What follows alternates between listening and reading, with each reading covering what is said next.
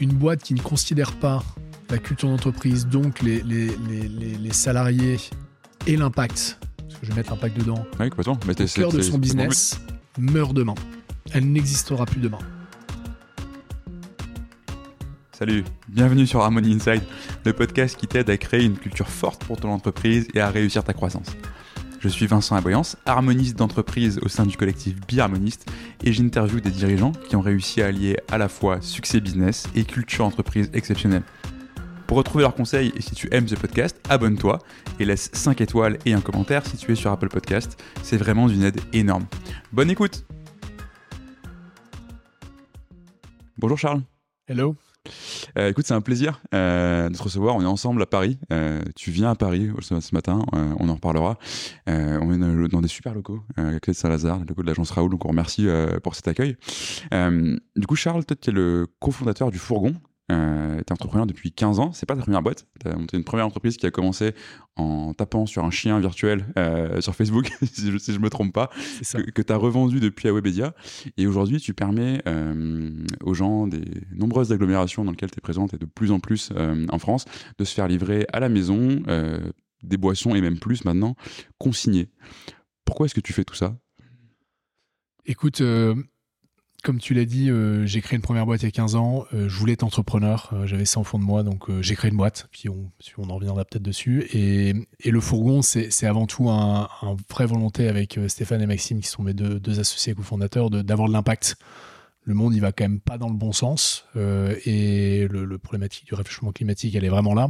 Et donc, on, on voilà, ce qui nous a rassemblés, c'est de dire comment nous, en étant, j'espère, encore un peu jeune, et même si les années passent, et, euh, en ayant de l'énergie surtout à, revendre, comment nous, on peut essayer de changer des choses sur cette trajectoire euh, du réchauffement climatique qui est, très, très problématique. Et c'est ça qui vraiment nous anime, et c'est pour ça qu'on a lancé le forum. Mmh. Vraiment, euh, c'est vraiment le on en reparlait d'ailleurs encore hier soir avec, Maxime et Stéphane, c'est la raison pour laquelle on se lève tous les matins. Et à quel moment tu, ce, ce, déclic se produit? Parce qu'à l'époque, tu veux être entrepreneur, euh, tu, te lances de manière assez naturelle euh, enfin, dans ce qui va devenir un SaaS à terme. Euh, donc, les boîtes tech, l'écosystème startup qu'on peut connaître, etc., qui est assez différent finalement de ce que tu fais aujourd'hui. Quand est-ce que tu as ce switch de se dire il faut que j'aille vers plus d'impact? Écoute, il y, y a, un élément qui est quand même les enfants. J'en ai trois aujourd'hui. et donc ma première à 8 ans, et, je pense que ça, ça commence à jouer à partir de ce moment-là. Euh, et je pense qu'en parallèle, j'ai toujours ça au fond de moi, c'est-à-dire que j'ai toujours été très manuel sur plein de sujets. Euh, euh, j'ai fait plein de trucs, enfin on pourrait venir, mais à la fois de sport, de bricolage, de j'ai potager, enfin on peut, voilà beaucoup de choses. Et, je pense que quand on a le goût du, manuel, indirectement, bah on, on se dit bah comment au quotidien, je peux construire quelque chose d'un peu plus durable. Hmm. Et euh, voilà. Et, euh, et, en face, bah, effectivement, les enfants te, font prendre conscience que bah, les déchets, ils sont monstrueux. On les subit totalement. Euh, moi, je prends toujours l'exemple de cette poubelle que, que je mets au bout de ma rue. et en fait, elle, débordait tout, tout, ce qui était emballage, tu vois. Et, et, et je dis, mais c'est quand même dingue. On essaye, on essaye de faire gaffe. Alors certes, on a un métier prenant, tout ça, donc on peut pas aller euh, faire toutes les boutiques, les petites boutiques, etc. C'est compliqué en termes de timing, euh, mais, mais néanmoins, euh, bah, le commun des mortels, il, le subit quoi, totalement ces déchets-là. Et, quand on a une famille, bah, c'est là où les déchets augmentent parce que tu as des biberons, tu as des bouteilles mmh. d'eau, puis tu reçois des, beaucoup plus d'amis chez toi plutôt que d'aller dans les bars dans, ces, ces, âges où tu as des enfants chez toi. Donc forcément, la consommation à domicile te fait consommer plus d'emballage directement. Et donc, tu as, cette, as cette évidemment prise de conscience qui arrive à ce moment-là. Quoi. Mmh, toujours ravi quand on trouve avec des gâteaux qui sont emballés individuellement ou ce genre, ou ce genre d'hérésie. Voilà. Ouais, je, me bats encore. vous le voyez pas, mais il s'est énervé directement quand j'ai dit ça. Non, mais je, me bats encore. Et d'ailleurs, c'est un truc marrant parce que forcément, encore plus avec le fourgon, j'essaie de regarder comment on peut réduire à 100% vraiment euh, tous les emballages et comment on peut faire différemment. Tu as, deux trucs qui me qui m'excellent aujourd'hui. Tu as les pommes potes, tu sais, c'est ouais, des trucs bah où tu as, 20 centilitres de compote à tout casser dedans. Exactement. et, tu, et tu dis, mais nous, il y a, 25 ans, j'en ai 37, donc il y a même 30 ans, on nous donnait une pomme et une banane, quoi, tu vois. Mm. Et puis aujourd'hui, on nous donne, on pourrait mettre de la compote dans une gourde, mais au final, c'est une pomme pote. Enfin, c'est un, un, voilà. Et ça, c'est un sujet de, tu vois, de, de discussion avec ma femme, dire comment on fait mieux, comment, sans que ça nous prenne trop de temps, parce qu'on a malheureusement pas euh, trois heures pas. monde peut pas voilà. faire un mode de vie à plein temps. euh, Exactement. C'est euh, le, fait que tu bosses beaucoup, ma femme aussi, euh, euh, etc. Mais donc il y a- il y, a plein de trucs là-dessus. Et, l'autre truc marrant, c'est qu'à l'école, ma première, elle- donc ils sont, ils sont de plus en plus sensibilisés, ce qui est une super nouvelle, parce que quand même euh, au niveau du primaire, tu vois, quand, quand tu as cette sensibilisation, mais elle me dit parfois, euh, euh, papa, donc il faut pas ramener de déchets, Ah. donc elle retire. Alors c'est ça le truc un peu dingue, c'est, elle retire le- l'emballage du biscuit. Elle le fout à la poubelle chez nous et elle le met dans, dans un truc emballage euh, pour l'amener à l'école en disant je fais zéro déchet. Là, je lui explique, écoute, elle s'appelle Philippine. Je dis Philippine, euh, c'est bien, mais on va aller un peu plus loin que ça maintenant. Parce que l'emballage, malgré tout, tu l'as. Tu l'as. Ils Donc, voilà. même, ouais. donc on n'est clairement pas parfait, mais en tout cas, on, on- on- voilà, avec le fourgon, on y reviendra, mais on a, on a vraiment réduit de manière drastique nos, nos- nos- de l'ordre de 2 à 3 par euh, nos, nos poubelles euh, grâce à ça, et c'est valable chez tous nos clients. C'est, c'est- parce que les bouteilles, c'est, c'est volumineux, c'est, euh, c'est- ça prend de la place, c'est lourd, et c'est donc très visuel. Donc euh, Mm. en gros, ma poubelle, je la mets une fois tous les trois semaines maintenant. Et justement, donc, donc du coup, le fourgon, euh, c'est un concept qui tourne autour de la consigne. Euh, alors pourquoi avoir, enfin, pourquoi tu t'es orienté vers ça, vers, euh, vers la puisque, enfin, quand tu veux entreprendre dans l'impact, et heureusement, il y a plein de manières de le faire. Qu'est-ce qui s'est passé pour que ce soit ce modèle-là que tu décides de, de ramener au goût du jour? Écoute, moi, quand j'ai vendu Addictiz, euh, en, en- c'était début 2018, euh, donc je suis resté trois ans, donc j'avais ce contrat un peu de trois ans avec C'est qui nous a racheté, euh, voilà, le- la période burn-out. hein. Et, euh, et en fait, pendant ces trois ans, évidemment, je devais accompagner, je voulais vraiment bien le faire, mais en même temps, bah, je commençais à me dire, euh, ça sera quoi le prochain projet? Et une des cases qui était importante pour moi, c'était l'impact, donc on a commencé à réfléchir, commencer à réfléchir à plein de trucs, euh, voilà, euh, plus ou moins avancés, et puis... euh, et puis à un moment est venue une discussion avec Maxime, hein, qui est donc l'un des deux, des deux cofondateurs, Mhm. des trois cofondateurs de, de- mes deux associés. Maxime, qui, qui est un de mes amis d'enfance, où on a commencé à parler de, des déchets, de, juste autour de autour d'un apéro. Et, et donc, voilà, il y avait ce constat de se dire, c'est quand même dingue le, le- le volume que ça prend dans une poubelle. Donc c'est vraiment ce truc-là de la poubelle hein, physiquement. Et l'autre, le, le constat quand tu, tu prends un apéro avec un, avec un pote, tu sors une bière de 75 centilitres, tu sais la bouteille en verre, tu la, tu la remplis, euh, enfin tu la vides pardon dans trois verres. Ouais, ah oui, mais c'est hallucinant. C'est hallucinant. Donc ça, ça se prend le temps de vider le truc, ça c'est quoi 20 secondes, 30 secondes, euh, voilà, plus ou moins, c'était plus ou moins, t'es plus ou moins à l'aise de mettre de la mousse, etc. Et tu vois, et, euh, et donc tu le vides et tu mets cette bouteille qui est, qui est en état extraordinaire dans une poubelle. Mm. Et donc il y avait un manque de bon sens incroyable. Je prends toujours l'exemple de dire est-ce que vous feriez ça avec votre assiette ou votre verre? Mm. bah non, tu la mets dans un sûr. lave-vaisselle, quoi. Donc pourquoi on fait pareil avec Donc c'est vraiment parti de ça. Et là, et là, je me suis dit, tiens, il y a certainement un sujet à redigitaliser, parce qu'il y avait, on avait dans, dans notre tête le- le- la tournée du laitier Oui, euh, d'il y a 40 ans, quoi, Mm. qu'on a plus ou moins vécu selon euh, l'âge qu'on a et, et le, le souvenir qu'on a. Mais moi, c'est ma mère qui me disait ça. à Je veux dire, hein. toi, et moi, moyennement, je pense. Ouais, mais- moyennement. Mais on a, il y avait une sorte de pensée commune. Sais, Je l'avais peut-être pas vécu, mais on savait qu'il y avait ce laitier. Oui, ça, savait, existait, voilà. ça existait. Et, ça, et ça semblait pas être un défi euh, Non. monumental à la science et à la logistique. Quoi. Non, non, tout. Enfin, le truc marchait très bien à l'époque. Mm. quoi. Et par contre, euh, il en restait d'ailleurs, euh, il y en a toujours quelques-uns en France, hein, des, des indépendants euh, qui ont leur camionnette. Alors, ils vivent pas bien, hein, mais bon, ils font ça eux-mêmes. euh, ils, Mm. ils vont dans les surtout dans des villages, euh, des villes un peu plus reculées. Mais dès que tu t'approches des grosses villes, euh, alors même de plus de 100 000 habitants, t'as plus personne. Parce que complication d'a- d'a- d'avoir d'avoir ce genre de service tant que c'est pas digitalisé. Et donc, on sait, et, et moi, ça faisait 15 ans que j'étais dans le digital. Je dis, mais si on digitalise ça, qu'on rend l'expérience canon avec une app, Mm. tu commandes, tu as des produits sympas, tu te fais livrer le même jour, et on te simplifie ta vie avec ton retour de, de déchets, donc de bouteilles, c'est canon, tu vas te dire. Et donc cette intuition-là, on l'a on l'a eu assez vite. Et, et là, je me suis dit, euh, j'ai un souvenir. euh, alors à Lille, je, suis- je suis tous les jours à vélo. Moi, je, j'ai j'ai plus ma bagnole, elle, elle n'existe plus.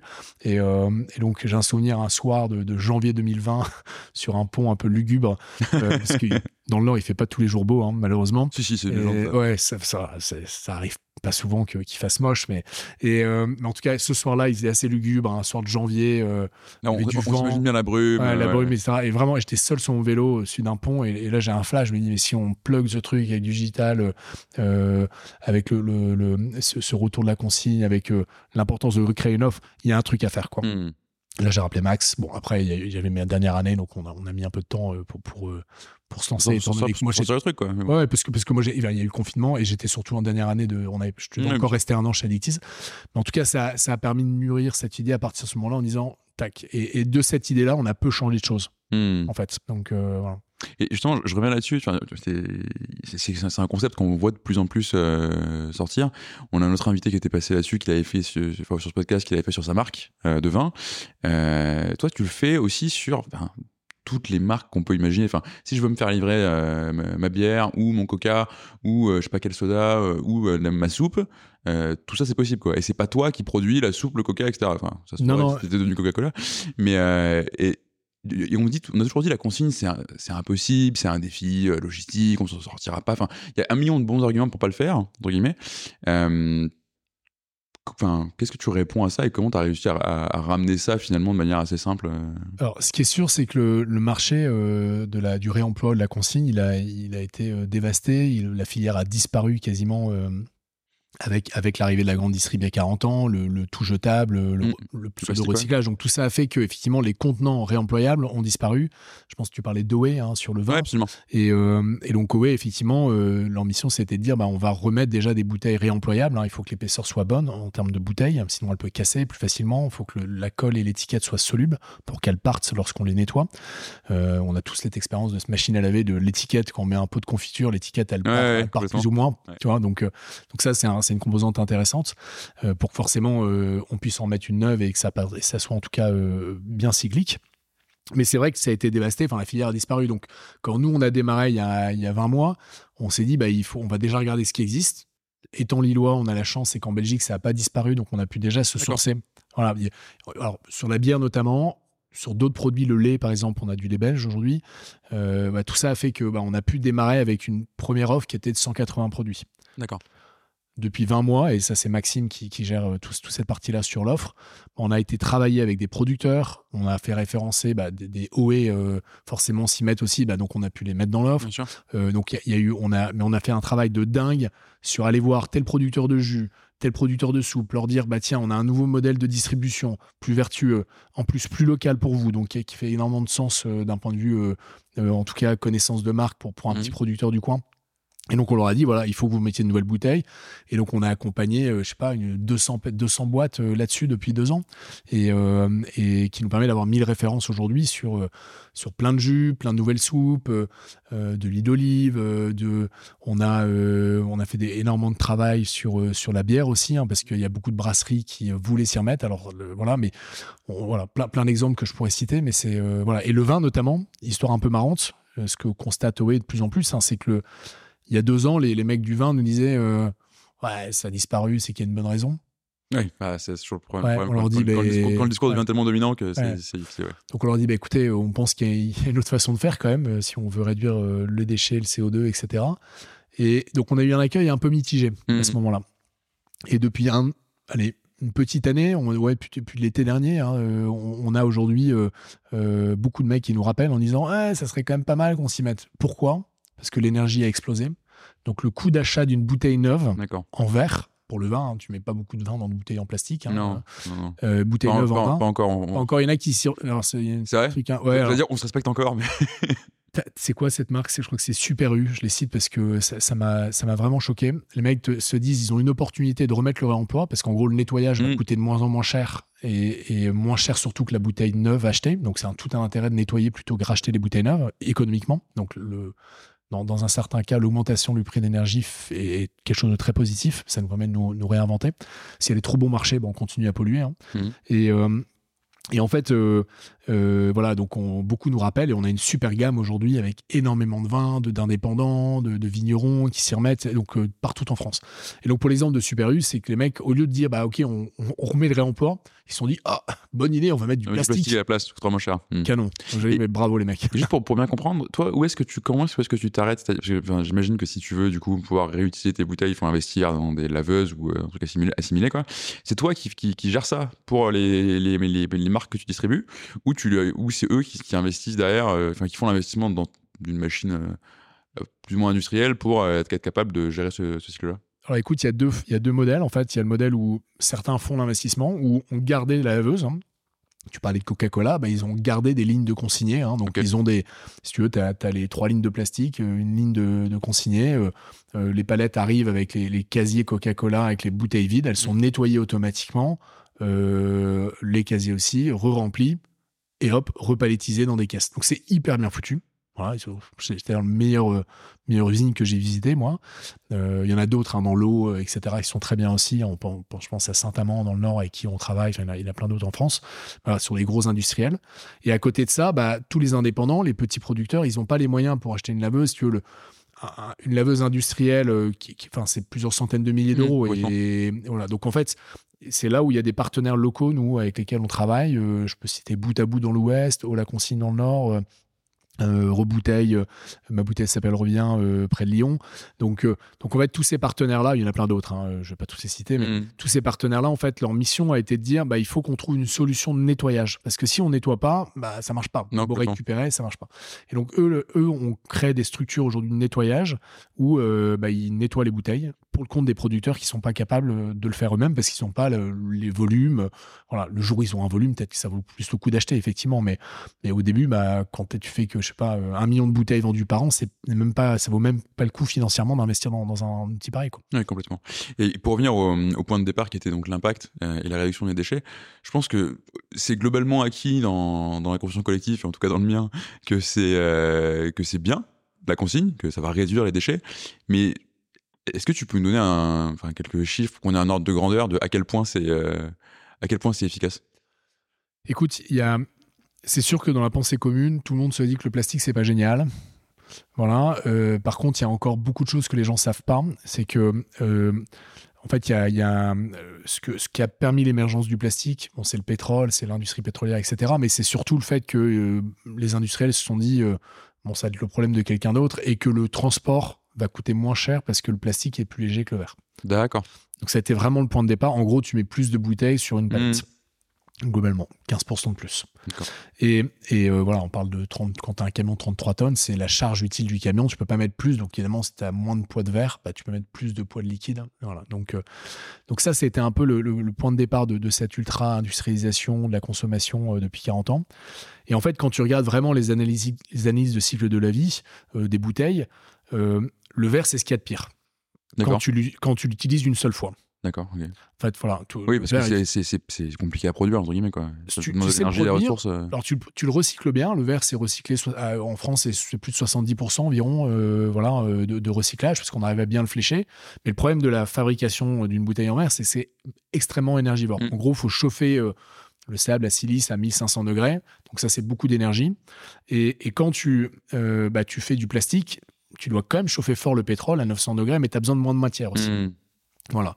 Et le seul truc, c'est que dès qu'on va commencer à réutiliser, donc une bouteille en, verre réemployable. À, terme, tu rentabilises ton coût énergétique. Mais, très vite. Alors, on est en train de finaliser toutes les ACV, on est en train de les refaire, etc. Donc, les, ça, tout ça doit être. Une ACV, c'est quoi? Alors, pardon, oui, une, analyse de cycle de vie. En gros, aujourd'hui, pour quand même considérer euh, c'est quoi du début à la fin hmm. l'impact carbone, hein, euh, mais pas que, euh, bah, tu, tu voilà, as, as différents rapports Et globalement, des deux usages, une bouteille en verre réemployable est mieux qu'une bouteille en verre. Et des, je vais prendre une pincette parce qu'on est en train de faire valider tout ça, nos, mhm. ACV par des, des, experts, etc. Mais globalement, des 4 à 5 réemplois, on est mieux que la bouteille plastique. D'accord. En fait, tout ce qui consomme de manière très forte aujourd'hui en CO2, tout ce qui coûte en CO2, c'est la production. Hmm. Et c'est valable dans le monde de, la vie de tous les jours. C'est-à-dire que, euh, bah, euh, tu vois, un ordinateur, dans le numérique, c'est ce qui coûte le plus cher en CO2 à produire. L'usage de l'ordinateur, c'est pas grand-chose. Hmm. Et donc, dès qu'on rentre dans de l'usage, tout va bien. Et donc, le, gain qu'on indique du coup en CO2, à chaque bouteille réemployée, c'est 79% de CO2 euh, en termes de gain. Voilà. Et, si je finis un peu sur cette euh, parenthèse euh, impact, la boisson, c'est environ 5% du CO2 en France. 5%. C'est énorme. c'est beaucoup plus que l'usage de, des emails. Hein. Donc, juste, il y, a des gens qui mmh. me disent Ouais, mais tu sais, moi, j'évite, je, je, vide ma boîte mail. La boisson, c'est pas très. Je fais Non, non, en fait, je vais t'expliquer. C'est, euh, continue si tu veux un peu à faire ta boîte mail, mais l'impact est quasiment ridicule. Par contre, euh, vraiment, utilise euh, des choses réemployables mmh. dans tous les jours de, ta vie, enfin, au quotidien, quoi. Et, et donc, concrètement, euh, euh, bah voilà, c'est 5%, tu as, environ un tiers qui est lié à l'emballage. D'accord. Voilà, les autres, les autres deux tiers, bah, il faut produire la boisson, une bière, bah, il faut chauffer, euh, du houblon, etc. Donc, tu as, un gain as un besoin d'énergie là-dessus, mais 5%, c'est énorme. Donc, voilà. tu disais justement le, le, verre se recycle bien, mais j'imagine que du coup le coût de recycler le verre en termes de, de coût énergétique va être, ah, en gros, plus élevé que le fait de, simplement laver et réutiliser la bouteille. Quasiment, tout, ouais, la, vache c'est 60 degrés quand, quand le, enfin, effectivement le, recyclage c'est 1500. Donc le recyclage c'est très bien, il faut le faire en dernière étape après 40 vies. Là tu peux recycler. Et, l'avantage du verre c'est que tu as très peu de perte de matière moins d'un pour cent, contrairement au plastique. Déjà que le plastique, je je sais pas si tu sais le taux de recyclage du plastique en France. Ah, si, tu, si, tu, commences à me faire des quiz là-dessus, je vais être mauvais. Hein. c'est l'ordre de, de 26%. D'accord. Donc c'est-à-dire que dans ta...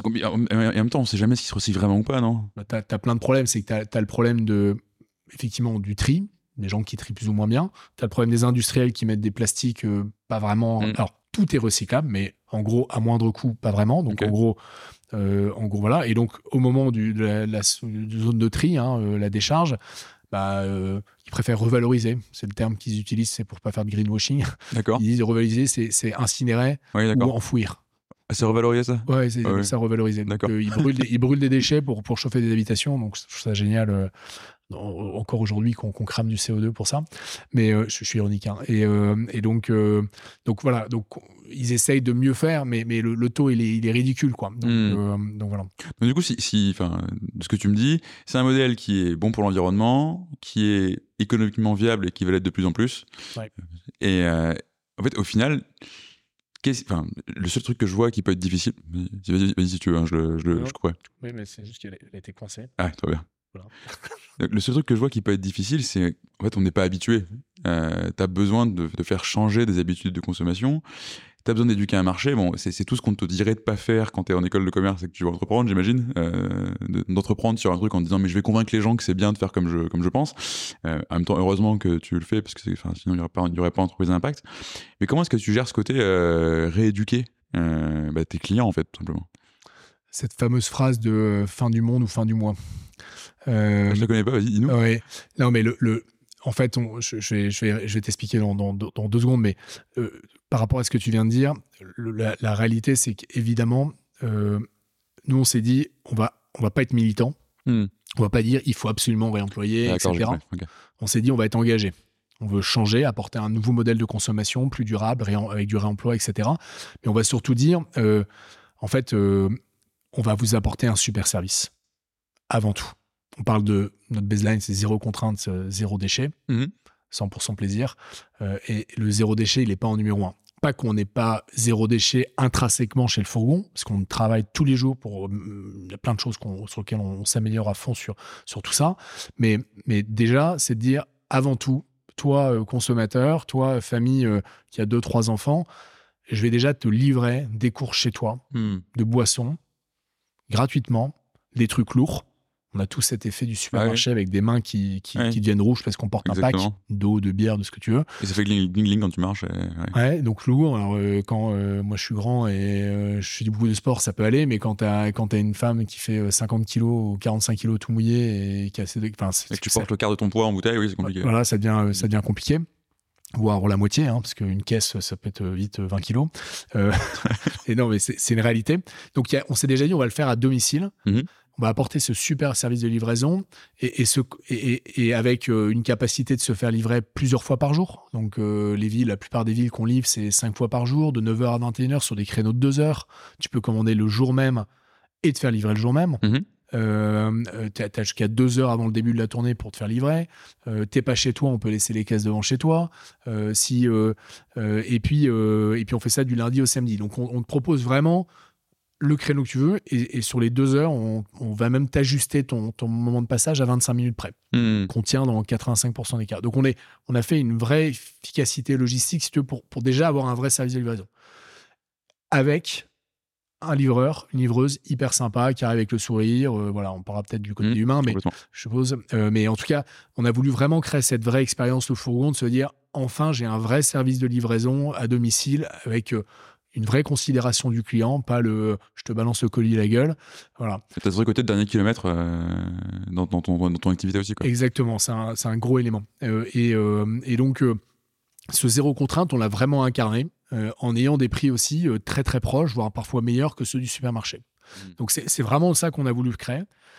Parce que si on avait commencé à dire on n'est que zéro déchet, peut-être un peu plus cher parce que vous comprenez, il faut, etc fin du monde, fin du mois, Hmm. les centimes ont malgré tout leur importance, encore plus aujourd'hui, dans les problématiques de pouvoir d'achat, de réflexion d'inflation, Bien et sûr. que c'est autres.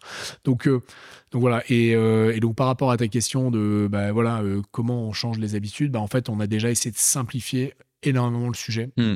Euh, retirer la douleur de, de se faire livrer des trucs lourds chez, enfin, ou d'aller chercher des trucs lourds, là, on te les livre chez toi. Et en plus, on te gère ta poubelle, parce qu'en fait, tu n'as plus besoin de la mettre toutes les semaines, mais toutes les deux ou trois semaines. Donc voilà. Euh, et, je paraphrase souvent une, dame qu'on avait livrée euh, allez, très rapidement au début, euh, je crois que c'était en mai 2021. J'étais avec la Voix du Nord, tu sais, le, canard local du Nord. Et, la Voix du Nord lui a posé les questions en disant bah, écoutez, pourquoi vous avez, pris le fourgon? C'est parce que vous êtes très écolo. Elle a fait non, non, vous savez, moi, la planète, je sais pas, j'ai j'ai autre chose à penser, quoi. et, elle lui dit moi, c'est, elle- donc elle, elle- elle évoque tout de suite le zéro contrainte. J'ai une vie de famille de dingue, j'ai pas le temps, euh, j'aimerais bien, mais j'ai pas le temps. Euh, donc moi, me faire livrer chez par le fourgon, c'est canon, ça me simplifie le truc. Enfin, tout ce que viens de raconter. Hmm. Et à la fin, elle dit Mais comme c'est bien pour la planète, c'est le petit plus qui me fait encore plus rester. Ouais, je comprends.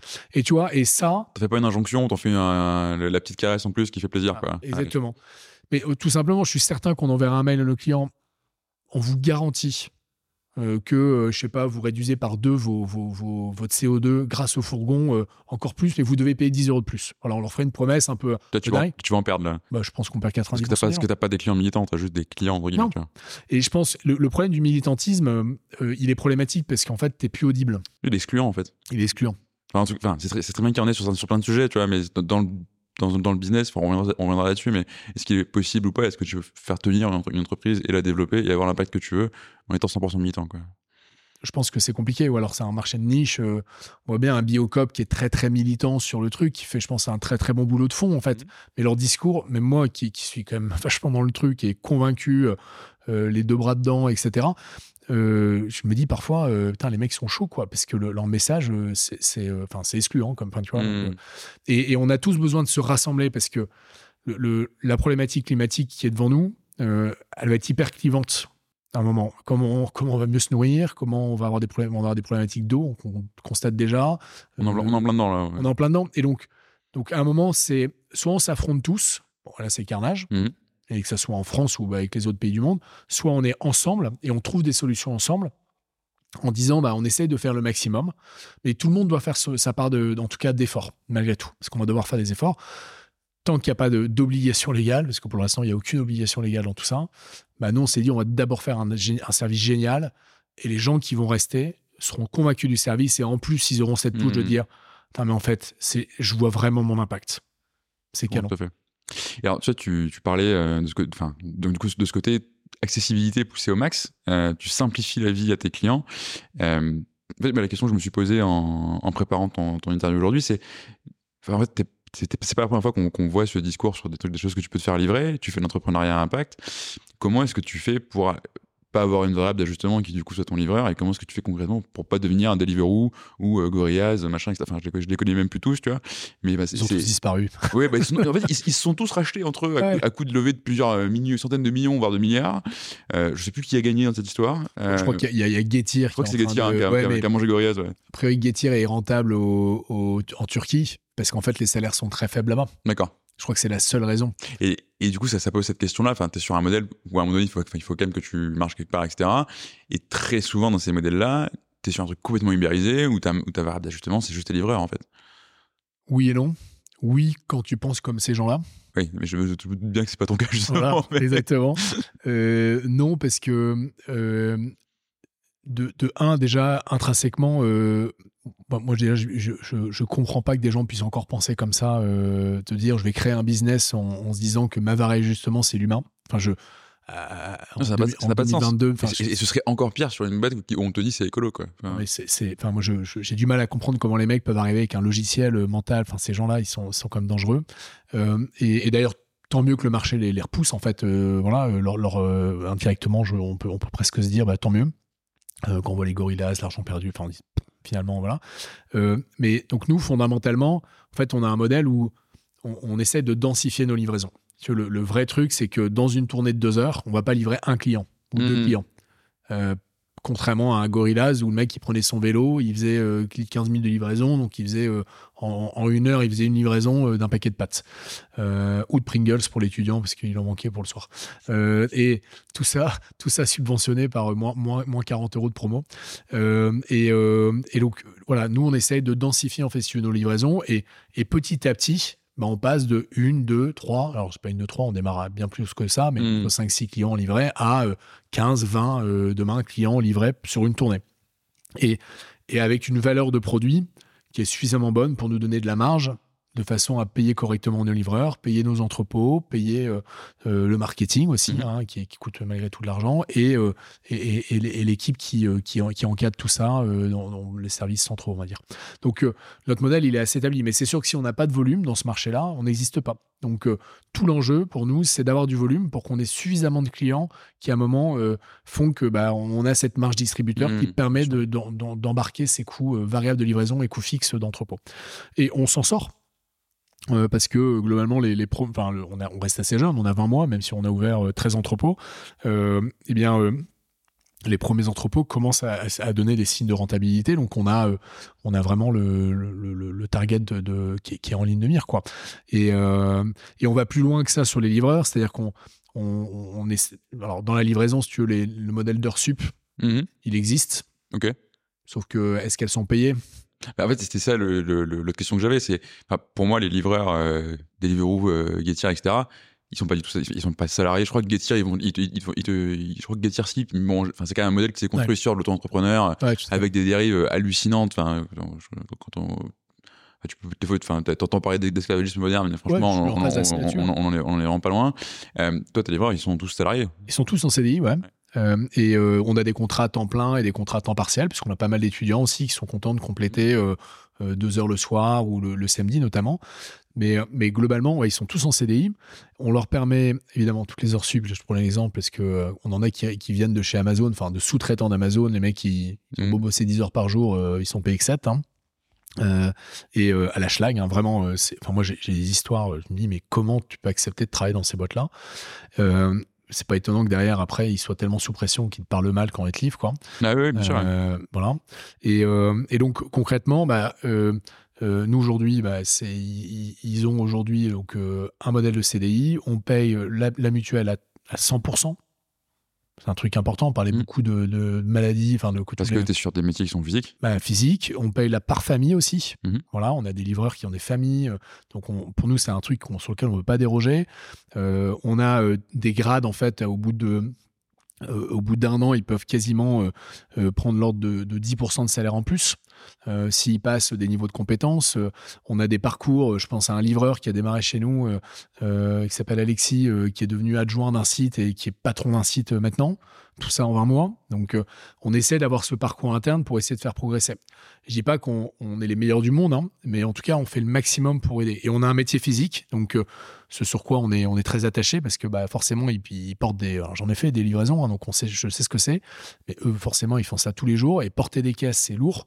Donc, on essaie vraiment d'éduquer à dire aussi bah, les gestes et postures, comment on se tient, comment on fait. Parce que bah, si euh, tu te plies avec les deux jambes tendues euh, tous les jours pour prendre des caisses, t'es mal barré. Quoi. Ton mmh. dos, il explose. Dans n'importe quel métier, c'est ça. En hein. bâtiment, c'est pareil, etc. Donc, on essaie vraiment de, de penser à tout ça. Euh, avec euh, des, euh, des ostéos qui, qui font des vidéos qu'on partage. Enfin, voilà. Et, je pense qu'on est vraiment qu'au début. On va aller beaucoup plus loin. Donc, nous, notre objectif, c'est que les mecs qui, et les nanas qui, qui, sont là, on en a aussi des livreuses, moins. Mmh. C'est un des sujets.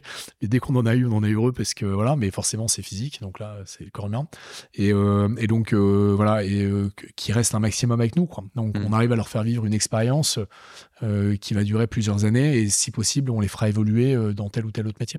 Alors, tu vois, justement, c'était une, une des questions que j'avais parce que, comme tu, tu le rappelles, vous avez 20 mois, euh, vous êtes 85 maintenant plus, plus Plus maintenant 145. 145, d'accord. Je pense qu'il faut que les gens mettent, le mettre sur LinkedIn. Tout le monde n'est pas sur LinkedIn du coup. Oui, c'est ça. tout le monde n'est pas sur eh LinkedIn, mais, mais, effectivement, il y a, y a un delta là-dessus. Ok, 145, donc my bad.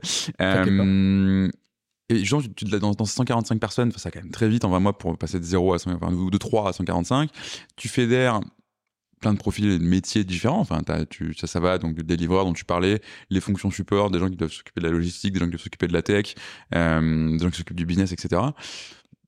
le tout sur 20, 20, entrepôts, donc es un peu partout en France et tu vas continuer de t'étendre. Comment tu fais pour garder un, un sentiment d'appartenance et une culture qui soit homogène, si pas uniforme, dans une croissance aussi forte et, a fortiori, aussi variée en termes de métier et de géographie Écoute, tu vois, il y a un truc que j'ai bien appris avec ma précédente expérience, c'est qu'on ne peut pas faire ça seul. Donc, on, a toutes les personnes qu'on recrute aujourd'hui euh, euh, sur les services support, que ce soit la partie RH, euh, marketing, etc. On prend des personnes avec de l'expérience, une capacité d'encadrement pour que eux-mêmes puissent scaler leur mmh. département. Quoi. Donc, c'est déjà ça qui nous a permis euh, très rapidement de pouvoir embaucher. Euh, Sophie, qui est notre RRH aujourd'hui, euh, bah forcément, elle a une, un dynamisme de dingue. Et voilà, elles sont trois maintenant. Et, donc, on, a, on a vraiment créé une machine à recruter qu'on doit encore optimiser pour que bah, justement, avec la croissance, on puisse embarquer 20, 30, 40 demain personnes avec un vrai process d'onboarding qui est mis en place où les personnes, un livreur parler parce que c'est le premier poste chez nous en, nombre de personnes, hein, mhm. forcément. Euh, bah, il a une semaine d'onboarding, euh, il voit tous les départements de la boîte, euh, il va faire des livraisons avec un de ses collègues qui est son parrain. on a après, il fait aussi du picking, il va aussi faire du tri. Donc, on, on lui fait vraiment partager un maximum de choses pour que la semaine d'après, il soit dedans.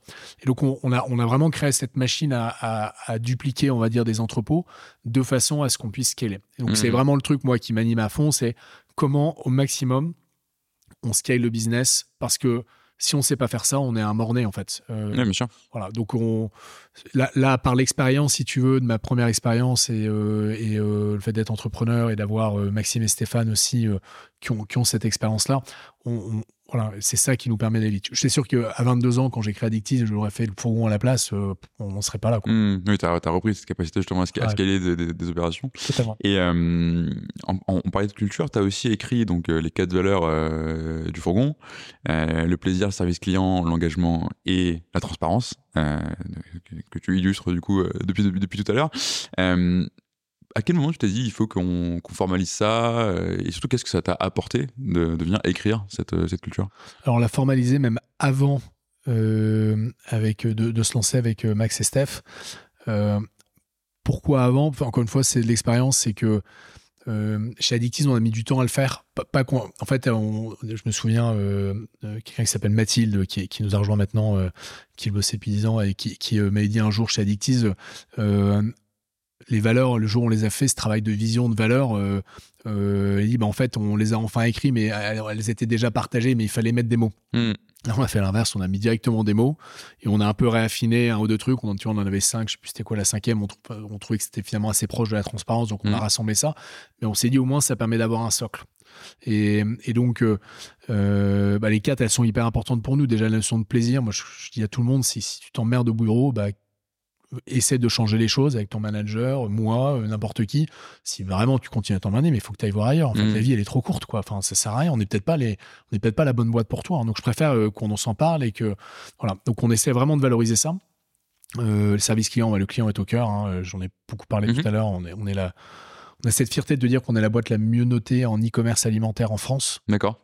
Bah, j'ai vu vous avez beaucoup d'avis 5 étoiles sur Trustpilot. Ouais, c'est 4,97 sur 5. Euh, voilà, donc, euh, tu vois, dès qu'on a un 4 étoiles, j'en ai eu un avant-hier, je crois. C'est la crise. ouais, c'est la crise. Et là, elle dit euh, service canon, super. Et on dit, mais ça, c'est un 5. donc voilà, donc on rappelle. Il y a les gens qui, disent, non, mais on met pas de note parfaite. 5, 5 c'est pour le bon Dieu. Mais tu te rends pas compte. En fait, tu me donnes une mauvaise note. C'est comme l'élève qui a, qui a toujours 20 sur 20. Et puis un jour, le prof, il dit, tu sais, euh, j'étais quand même mis 18, ça va. Ouais, mais en fait, j'ai toujours 20, quoi. Par rapport à la classe, la classe, elle a 12, t'es à 18. Non, mais en fait, moi, j'ai toujours 20, quoi. Hmm. Donc nous, c'est un peu le même problème. C'est que quand tu mets 4, en fait, tu nous fous une sale note, quoi. Donc voilà, mais donc on la considère énormément. Et euh, donc, donc voilà. Et puis, euh, bah, haute valeur sur l'engagement. tu vois, un être humain, c'est imparfait. je le suis totalement. J'ai plein de choses que je fais mal, etc. donc, par contre un truc sur lequel euh, je, me, tous les jours je, suis, euh, je suis au taquet là-dessus, c'est être engagé sur faire les choses. Quoi. Et, euh, vaut, mieux livrer à un client que, que ne pas le livrer. Hmm.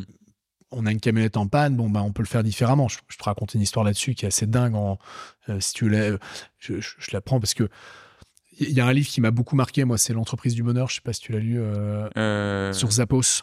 Tu sais, Non, il faut, Ouais, je- il- il- que il je te le conseille. absolument que je lise, ouais. Mm. Et en fait, à un moment, ils avaient tellement créé cette culture autour du client que bah, naturellement, les salariés eux-mêmes faisaient les choses. Et il s'est arrivé la même chose chez nous il y a, il y a trois mois, où en fait, une camionnette, elle s'est mise en warning, genre euh, en mode problème de frein. Donc, euh, tout est électrique, c'est un problème électronique. Hein. Et donc voilà, donc forcément, le livreur, bah, dans ce cas-là, bah, on lui dit pas continue. Hein, Ah oui, il se met sur le côté. Il a appelé le service client et euh, il lui restait deux clients à livrer. Et en fait, euh, le gars du service client, Antoine, euh, est allé euh, directement avec sa bagnole perso voir où se trouvait le livreur. Ils ont pris les caisses dans leur- la bagnole, ils sont allés livrer les clients. Et à la fin, ils m'ont appelé. C'était Yann, le livreur. Yann m'a appelé en me disant Ouais, écoute, on a eu un problème, mais, euh, mais c'est bon, on a livré les clients, tous les. Donc là, je retourne, la bagnole est là-bas. En fait, ils ont géré ça eux-mêmes, Mhm. sans avoir besoin d'un aval, d'une décision au-dessus ou quoi que ce soit. Donc ça, c'est vraiment ce qu'on voudrait continuer à faire. Donc, euh, et les mecs, ils étaient engagés dans le sujet, quoi. Mhm. Donc voilà. Donc moi, c'est un truc euh, euh, qui me, en tout cas, euh, et à l'inverse, quand les gens me disent, je m'engage à faire ça et qu'ils le font pas, ils peuvent avoir un problème et qu'ils communiquent pas. Là, ça me rend fou parce Oui, que, parce que bah, c'est Ouais. avec ça- qu'on remarque que c'est une de tes, une de tes valeurs et Exactement. à partir une, une des valeurs de l'entreprise. Et c'est intéressant cette histoire parce que, enfin, enfin, t'as t'as ton engagement, le service client, etc. Et t'as surtout ce vrai, ce vrai côté, enfin, en tant que, enfin, pour les, pour leur manager et pour toi, en, tant- en tant que dirigeant, bah, c'est très libérateur. C'est-à-dire que t'es pas en train de gérer ce genre de truc toute la journée. Enfin, tu sais que tu peux faire confiance à tes équipes bien sûr. et qu'ils vont prendre les initiatives d'eux-mêmes et que ça va être fait, quoi. Enfin, que- Exactement. Et, et donc ça, c'est top parce que c'est vraiment ce qu'on a tu- voulu construire comme culture et, et la culture, elle est là. Maintenant, le, le gros enjeu, tu l'as dit, en, en disant 85, on est 145, c'est que on va vite grossir, on sera certainement 250, 300 personnes peut-être fin d'année. Et, et donc, euh, bah, c'est comment on maintient ce niveau-là. Hmm. Euh, dans le niveau de service client, dans le niveau d'engagement de la culture. Et ça, c'est un vrai truc qui me. Ça m'empêche pas de dormir, mais qui me, qui me questionne tous les jours de dire comment on est meilleur euh, dans, dans cette problématique où on grossit vite, on ouvre beaucoup de villes, on a de plus en plus de produits. On doit gérer toute cette notion de reverse logistique pour s'assurer que les bouteilles sont vraiment bien nettoyées, elles retournent bien dans le cycle, euh, voilà, euh, parce qu'on a des partenaires, donc on- évidemment elles sont toutes nettoyées, mais on, on veut vraiment avoir cette assurance-là sur l'impact, et donc euh, bah, que cette- ce, ce- ce système à multifacettes, il tienne bien Mm. avec demain 2000, 3000, 4000 personnes. Hmm. Donc, Après, c'est derrière, c'est la question des- systèmes que tu vas créer. Et comme tu as créé des systèmes et des process pour ta logistique, pour ta tech, etc., c'est quel système tu mets en place pour venir ancrer cette, cette culture-là? Et tu vois, tu, tu l'as déjà vécu, mais tu passes différents stades. Il y a des stades où tu n'as même pas besoin de dire euh, nos valeurs, c'est ça, etc. ouais, Parce que tu es quasiment tous au même endroit, dans le même entrepôt, etc. Donc c'est facile. Arrivé à un certain stade, tu vas, tu être en train de, enfin, t'as besoin de plus en plus l'ancrer, de plus en plus le rappeler, le formaliser, le communiquer, euh, le diffuser, etc. Et, euh, et, pour le coup, c'est un sujet de, quand tu scales ta boîte, t'as besoin de scaler ta culture aussi. ouais, avec ce, ce- point que tu as indiqué, c'est le multisite. Tu on a 13 sites aujourd'hui, on en aura 20 fin d'année. Euh, bah forcément, euh, s'assurer que euh, l'équipe de Grenoble, bah, elle est toujours bien entourée. donc, comment on va les voir régulièrement, comment on s'assure que la culture est là, que les process sont maintenus, que le niveau d'engagement est le même, que voilà. Et ça, bah, il faut aller sur le terrain. Donc, euh, Et on pourra, on pourra en parler si tu veux, mais tu as, un sujet proactif. euh, Enfin, de, enfin, en fait, ton, ton meilleur levier pour ça, c'était c'était managers. Ouais. Euh, et comment tu t'assures que eux, tu les formes, t'en fais des interlocuteurs qui sont hyper clés, qui sont des garants de ta culture. Et tu- après, tu as un sujet de, de mesure et de data pour être, bah, comme tu mesures, j'imagine, ta, ta, ta marge, ton temps de livraison, ta satisfaction client, bah, comment est-ce que tu mesures ton intensité on est bien d'accord. ce qui est, ce qui est un sujet que rencontrent toutes les boîtes en, en hyper croissance pour le coup. hein. On a, on a commencé, tu vois, à mesurer euh, déjà la- un peu comme un NPS client, on fait un NPS euh, salarié déjà euh, chaque trimestre. En fait, il y a des entretiens trim pour toute Mhm. la boîte. Donc, euh, C'est cool. ouais, c'est ça, c'est un truc que j'ai repris d'Addictiz et, et, euh, et d'une belle boîte parce que Maxime a fait une partie de, sa, de, de son expérience chez Decathlon et tu vois, chez Decathlon, bah, ils sont très très forts là-dessus. Ouais, ils sont, alors, on appelle les ils pissent bleus. Donc, euh, nous, on est jaune. Donc, on dit, bah, il faut qu'on pisse jaune. Mais voilà, bon, c'est déjà le cas, mais, le, mais voilà, c'est pour la blague. Mais, mais en tout cas, le, le, mais en tout cas, le, voilà, on a vraiment voulu euh, se dire comment on recrée ce truc-là et, et, euh, et donc on a, on, on mesure déjà ce premier indicateur qui est plutôt bon. On est, on- je crois, le mois dernier, enfin le trimestre dernier, c'est 8, 8, 7 sur, sur 10. Euh, donc on, voilà, c'est comment on, on se maintient à un 9 sur 10 en satisfaction employée, quoi. Donc on veut, on veut vraiment travailler là-dessus. Tu vois, justement, c'était, c'était une de mes questions pour, pour reboucler la boucle avec la notion de l'impact, euh, du business et de, l'humain. Euh, toi, tu, à quoi tu mesures le, le succès du, du fourgon? Parce qu'on on, parle, enfin, avant, on parlait beaucoup de, levée de fonds et de, de méga montants. Maintenant, on est plus sur euh, je suis rentable à X, X temps. Euh, toi, tu es sur un modèle d'impact. Euh, comment tu intègres cette, variable-là? Alors nous, nous beaucoup de gens me disent c'est quoi ton chiffre d'affaires? Je dis bon écoute en fait pas que je veux pas le communiquer, c'est pas, c'est pas ça que je veux mettre en avant. En fait, nous, on parle plus de bouteilles retournées tous les mois. Et ça, c'est un, vrai élément aujourd'hui qui nous anime en disant, alors on regarde pas au quotidien parce que ça n'a pas beaucoup de sens, mais en tout cas, au mois, comment on fait grossir cet impact? Et le mois dernier, tu vois, c'est 470 000 bouteilles qui ont été retournées.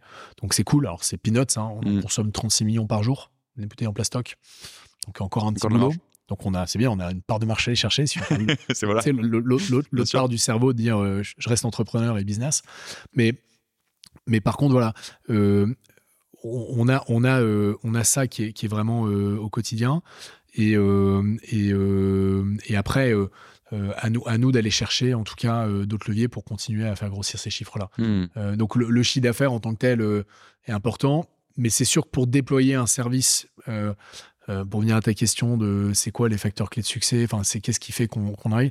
Il y a un sujet de financement malgré tout parce que ouvrir un entrepôt c'est des centaines de milliers d'euros dépensés, euh, c'est pas rentable avant euh, plus deux ans globalement, hein. donc il faut investir et et comme dans notre tête il y a deux trucs qui nous animent, on n'aime pas trop s'embêter tu l'as compris. Donc, euh, comme les trucs, il y a certains trucs qui sont gérés, bah, tout de suite on passe, on passe à l'étape d'après. Euh, bon, ça c'est moi qui suis beaucoup dans cette personnalité-là. C'est bien, on est trois qui se complètent bien. Euh, Stéphane un peu mieux, Maxime peut-être un peu plus, parfois un peu plus sur la défensive. Moi je suis tout de suite sur l'étape d'après. voilà, donc tantôt il me dit Charles calme-toi. Et, et, donc on est, et donc on a, voilà, on veut continuer à déployer ça parce que voilà l'autre étape c'est que on a une vraie problématique de temps. En fait, le, CO2, faut pas le réduire dans 30 ans, quoi. Hmm.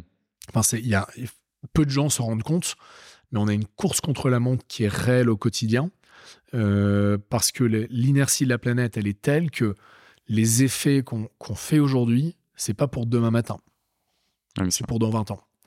Et donc, si on continue à faire comme, comme tous les jours aujourd'hui, c'est le bordel dans 20 ans. Donc il faut vraiment, et euh, quand on écoute un Jean Covici ou d'autres, hein, euh, bah, ils disent ça va déjà être un peu le bordel. Donc, euh, comment on minimise ça? Et on assure que bah, l'humanité, elle survive à, ce, plus gros défi euh, euh, et qu'on ne soit pas dans, 30 ans à se dire il n'y a, plus, a plus de planète, on ne sait plus cultiver, la plupart des, terrains, ils sont sous les eaux, donc on a, on a de la migration, population partout. ça ne sera pas un bateau qui fera la une de l'actualité, ça sera un bateau par minute. Enfin, donc voilà, et, donc on a un, vrai choix. Et, c'est marrant, j'écoutais euh, récemment, j'étais invité à la CCI de Lille, tu sais, et, voilà, et, euh, évidemment, tous ces sujets d'impact sont au cœur maintenant des sujets d'entreprise. Mais c'est assez marrant parce que ils disent oui, les politiques, oui, les entreprises doivent changer. Mais on dit jamais oui, le citoyen aussi. Hmm. Tu vois? Et, euh, en fait, il y a beaucoup de gens qui disent ouais je suis hyper impact etc dans la boîte on fait ça et je dis mais du coup t'es client chez le fourgon?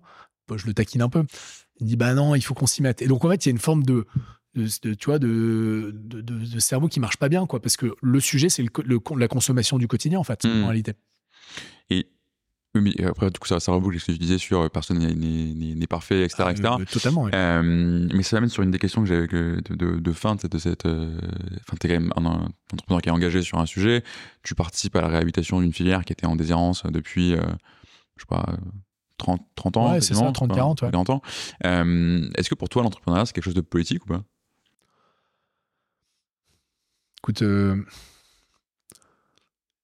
je pense qu'il y a une forme de, effectivement, de, en tout cas, sur le sujet, euh, le sujet que j'aborde aujourd'hui euh, avec le fourgon, enfin qu'on aborde avec le fourgon, oui, je pense qu'il y, a cette forme de, politique. mais, mais tu vois, ma vision de la politique, c'est que c'est que c'est le temps long. C'est un peu le problème, quoi. Donc, euh, donc nous, avec, quand on est entrepreneur, on essaie de, faire en sorte que le temps il soit court, quoi. Hmm. Donc donc, est-ce qu'on a la frontière? Je, je C'est peut-être un peu philosophique, il faudrait que je me penche plus longtemps sur le sujet, mais, mais oui, il y a une forme d'engagement quoi, dans, dans, une entreprise, et encore plus aujourd'hui. L'impact qu'on dit, euh, les, il y a 30 ans euh, ou 20 ans, on disait, euh, ouais, plutôt il y a 20 ans, il faut que le digital, etc. Tu sais, à l'époque, ils mettaient un, un responsable digital euh, dans les entreprises. bien sûr, Il était à côté, tu sais, on lui disait, tiens, prends, prends. C'est l'équivalent du responsable RSE aujourd'hui Exactement. Et le digital, on dit, bah non, c'est au cœur des. Et j'ai un souvenir, euh, Addictis était à Euratechnologie à Lille, c'est un pôle tech, un des plus gros pôles tech français aujourd'hui, et, et, euh, et, en fait, ou européen, euh, c'est pour, pour, le côté chauvin lillois, euh, et, et, en fait, on, on, on, avait ce côté, il y a je sais plus combien d'industries en France, enfin de, de, de verticales industrielles, et puis on disait, bah, le, digital, c'est une nouvelle. Je fais, non, non, vous vous trompez tous. En fait, c'est le digital, c'est juste une composante de toutes ces. Et la partie RSE, c'est exactement pareil aujourd'hui. Il y a trop de boîtes qui disent, expérience de ma boîte précédente, Addictis, responsable RSE, il y avait une nana chez RSE chez Carrefour. Mhm. Euh, on lui filait 10 euh, 000 euros tous les ans pour faire un jeu, genre amuse-toi, fais un jeu. Ça. Et puis, puis elle avait à peine, alors que le, marketing, c'était euh, les jeux, c'était 100 000, 200 000 avec du média. Avec mhm. Et donc, on sent, voilà, c'est un peu le côté. Et il faut que ça soit incarné au, cœur du truc. quoi. C'est pas juste réduire des emails, c'est comment ta production de ton quotidien en tant qu'entreprise, elle, elle, est vraiment réduite drastiquement. Quoi. Mhm, je vois très bien. une avant-dernière question. Quand est-ce que tu arrives à Paris? Écoute, c'est une question que. Je t'attends. Voilà. on t'attend. On, Écoute, on, on y pense sérieusement. Paris, il y a quand même une, deux problématiques. C'est plus galère, parce que tu peux pas rouler dans la rue. Bah déjà, tu peux pas rouler dans la rue. Euh, tu as, euh, des bouchons. Là, tu parlais de rentabilité tout à l'heure indirectement sur les livreurs. De, bah, à un moment, si euh, je fais trois fois plus de, de, temps pour livrer une commande, bah, à un moment, comment je m'assure que je puisse bien payer mon livreur? Donc, c'est des vraies questions qu'on a aujourd'hui. donc voilà. Donc on, on y réfléchit parce que à un moment, il va falloir l'adresser. Maintenant, on aime bien ce côté, tu sais, un peu parallèle d'aller faire des villes comme Boulogne-sur-Mer, qui est notre mmh. dernière. Tout le monde sait c'est où Boulogne-sur-Mer. Euh, voilà, je, Non, tu sais que Franck Ribéry a joué, il a joué au foot euh, dans sa jeunesse. C'est vrai. Voilà, voilà c'est la référence. c'est ça qu'il a, mis, sur la carte. C'est le mettre sur la carte. Dans le nord. Dans le nord. Voilà, à peu près. et, plutôt sur le côté mer. Voilà. Du, coup, normalement, on, commence à y arriver. Heureusement qu'il est marqué sur mer, sinon on se poserait la question, tu vois. Non, non, mais et donc, euh, c'est évidemment le blague, mais forcément, euh, et, l'accueil, il est, il est dingue. C'est-à-dire qu'on démarre sur Boulogne, on a un effet euh, bouche à oreille qui est dinguissime sur notre service. les gens nous attendent vraiment. Et on fait un même démarrage avec Boulogne qu'on a démarré à Lyon en termes de mmh. démarrage, en termes de croissance. Donc c'est euh, alors Lyon va évidemment dépasser euh, Boulogne à un moment. Il y a beaucoup plus de personnes, mais mais euh, on a une vraie, en tout cas une vraie attente et, et bassin de population. Donc on aime bien ce côté un peu, tu sais, océan bleu. Mmh, et voilà. Et l'autre partie, c'est qu'à Paris, il y a quand même 25 000 solutions de livraison à domicile. et donc, tu as, un sujet aussi coût, coût marketing. donc, voilà, on préfère, tu sais, y aller étape par étape, mais peut-être que j'aurai de bonnes nouvelles à annoncer d'ici la fin de l'année. Ça marche. On attend ça avec impatience du coup. Euh, dernière question qui est euh, traditionnelle sur ce podcast. Euh, c'est quoi le conseil que tu donnerais à un de tes pairs, un entrepreneur, un dirigeant qui hésiterait à travailler sur sa culture d'entreprise? Bon, il n'y a pas de sujet quoi. Enfin, je, tu peux. Je vais le faire dans l'autre sens. une boîte qui ne considère pas la culture d'entreprise, donc les, les, les, les salariés et l'impact je vais mettre l'impact dedans, oui, Mais au cœur de son business, meurt demain. Elle n'existera plus demain. Donc, je le prends vraiment à l'inverse, tu sais, parce que euh, beaucoup de gens disent Ouais, tu sais, mais ça coûte, j'ai pas le temps. En fait, non, ça ne va pas te coûter. Alors, euh, tu n'es pas obligé d'investir des milliers des cents. Tu peux démarrer par des petites étapes. Je pense que tu vois, Tu vois, tu peux y aller. Euh, mais en tout cas, si tu ne le considères pas, l'impact, enfin, toute la partie RSE, tu ne le considères pas, tu es mort demain. Tu n'existeras plus en tant qu'entreprise. Donc, si en tant que dirigeant, tu veux que ta boîte, elle survive, c'est souvent le, ce que tu as envie de faire quand même, hmm. bah, considère le truc. Super. Merci beaucoup, euh, Charles, pour, euh, pour ce moment passé ensemble. En tout cas, j'en repars avec euh, l'impression qu'en fait, enfin, des fois, il suffit de faire les trucs, tu vois, et que c'est, enfin, ça semble pas si difficile que ça finalement en t'écoutant, alors que ça l'est. Mais tous les trucs que tu crois pas, pas possible, en fait, ça se fait, quoi il y a beaucoup de bon sens et de simplicité dans ce que tu, tu, ce que tu partages. Bah merci, mais c'est vraiment ce qu'on essaie de faire, euh, le bon sens. Beaucoup de choses qui peuvent être faites différemment. Euh, voilà, il y a tellement d'autres exemples là-dessus, mais oui, c'est ce qui nous anime. Super. Merci beaucoup, Charles. Merci pour l'accueil. À bientôt.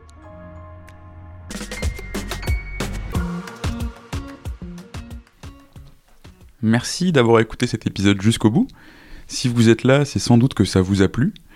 Si vous voulez nous aider, n'hésitez pas à partager cet épisode euh, à votre boss, à votre ami qui veut monter une startup depuis toujours, ou à toute personne qui pourrait être intéressée par la culture entreprise.